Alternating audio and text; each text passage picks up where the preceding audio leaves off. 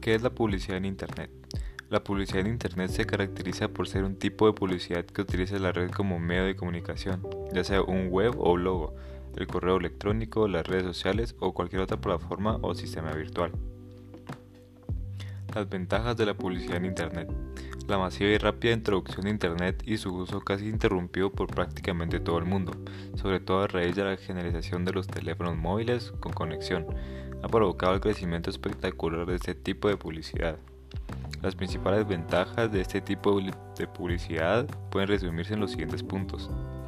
Permite dar a conocer nuestra marca, empresa o producto a prácticamente todo el mundo, a todas horas y a cualquier día del año no importa dónde se encuentren los usuarios, ya que únicamente es necesario disponer de un punto de acceso a la red. Bajo costo. Comparado con la publicidad tradicional, la publicidad online es mucho más barata. Fácil de crear. Los anuncios en Internet son sencillos de diseñar e implementar.